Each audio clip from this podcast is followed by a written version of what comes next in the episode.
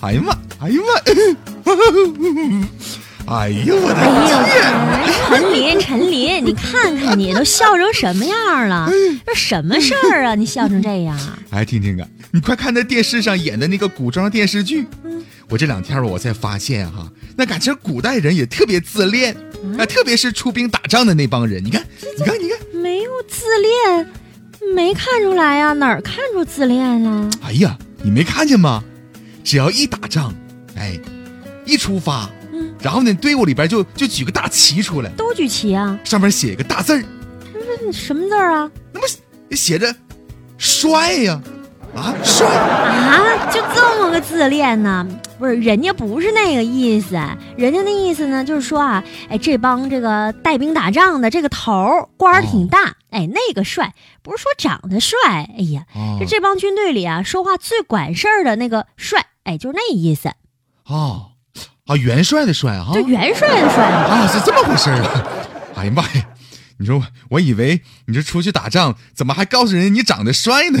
那有什么用啊？还有啊，你看那帮人，嗯，出去打仗，然后呢，晚上的时候坐在那个篝火旁边，大口吃肉，大口喝酒的，我真觉得挺帅的。然后呢，我我我那天我也买了瓶二锅头，啊，我就就着火锅，我大吃大喝呀，哎，多爷们儿啊！你看，哎呀，是不是吃的也挺爽的呀？哎，别提了，我算看出来了啊！以后可不能看人家干啥，咱自己就忙着干啥。我就那么吃的呀，我都吃出痛风了，我的。这你就不能怨别人了。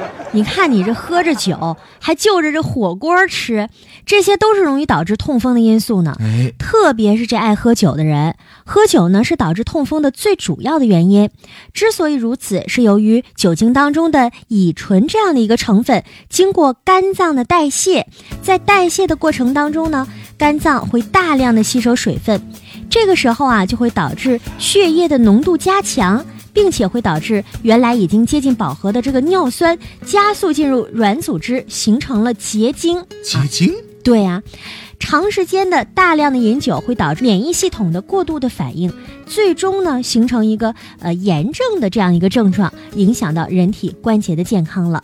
这个就是痛风。自古以来呢，痛风是有着王者之极的这样一个称号，因为这种病啊，哎呀，一般呐都好发在达官贵人的身上。是是吗？嗯。哎呀，我这我这，嗯，再就是这火锅哈，也容易导致痛风。在这个涮火锅的时候呢，你想这个食材吧，多半是以动物内脏，嗯哎，虾呀、贝类呀、海鲜等等这些食物为主。在这些食物当中啊，不仅含有大量的蛋白质，除此之外呢，还含有大量的嘌呤物质。哎，长时间的摄取这样的一些高嘌呤的物质，会导致人体内的嘌呤代谢异常，从而诱发痛风的。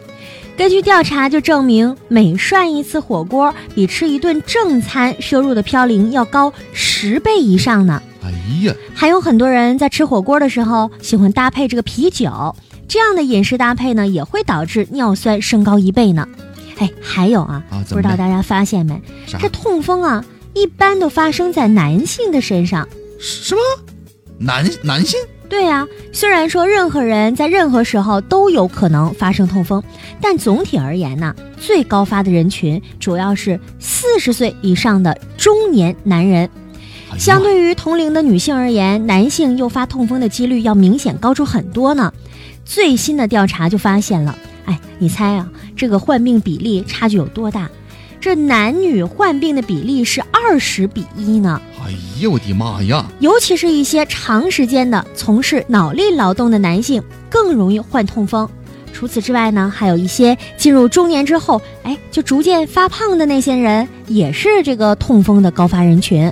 痛风之所以如此的偏爱男性，是因为呢，在女性体内啊，这个雌激素能促进尿酸的排泄，因此呢，具有很好的抑制关节炎发作的作用。而这男性体内呢，你想这雌激素那非常少啊，啊，再加上你说这平常男性吧，那就喜欢喝酒，哎，赴宴应酬，这期间呢，大量的高蛋白呀、高嘌呤食物啊，正是导致男性高发痛风的原因呐。哎呀，别说你这妇女之友还挺了解。那那那是你这。哎呀，除了以上咱们说到这些之外，高嘌呤的食物就是诱发痛风的罪魁祸首了。哎，常见的高嘌呤的食物，咱得记住，有动物的脑啊、肝呐、肾呐、心呐、肚啊，反正就是内脏这些东西。对，还有呢，海鲜类的食物，这一直是大家非常喜爱的。但是呢，这些食物当中嘌呤的含量也高得惊人，特别容易诱发痛风呢。嗯。这些不良的饮食习惯呢，以及高嘌呤的食物呢，都是导致痛风的主要原因。因此呢，健康人群呀，在平时生活当中呢，应该尽量的避免。而对于那些已经患有痛风的患者而言，就更要养成良好的生活习惯以及饮食习惯了。对于这个痛风的治疗啊，是完全可以自愈的，但是需要病人的配合。只要是放松心情，在这个饮食上多加注意，一切都听医生的医嘱就可以了。嗯，那对于这个有痛风病史的人群，千万不能过于劳累。如果大家发现呢，这脚部啊，特别是脚趾有这个麻痛，哎，那么就应该小心，可能患有痛风症了。有些人呢，因为第一天晚上吃了火锅，第二天起床的时候，这大脚趾呢就感到钻心的疼，到医院一检查，结果发现是痛风。嗯，痛风最典型的症状啊，就是腱突发足趾痛，也称之为痛风性的关节炎。发病时候呢，关节表现为红肿热痛，很容易被人们误认为是风湿性的关节炎。多次发作呢，就直接转化为慢性的病症。嗯，千万的小心，这火锅麻辣烫啊，不但有可能会诱发痛风，还有可能会引发甲肝呢。哎，吃火锅很多人都追求这个味道的鲜美，肉质一定要嫩，对吧？很多人呢把这个肉刚放在锅里，哎，一涮就开始食用了。这些半生不熟的肉啊，进入到你的胃肠里面是不容易被消化的，会容易造成拉肚子。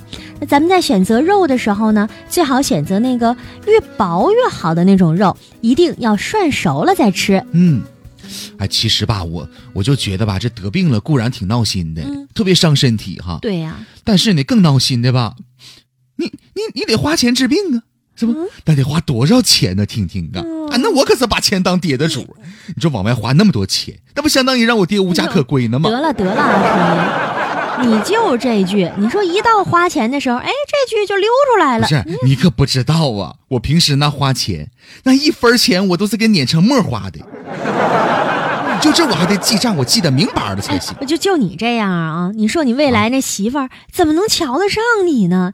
你也太抠了吧！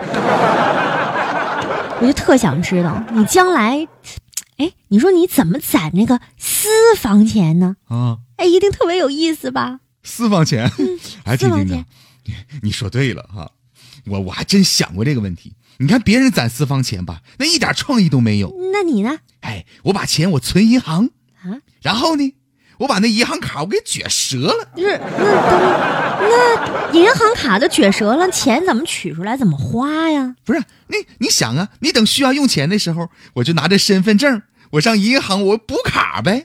哎，完事儿我就再给卷折了啊。我再用钱呢，我就再补卡，然后我就再给卷折了。我看谁给我争我的私房钱，我看谁争谁争。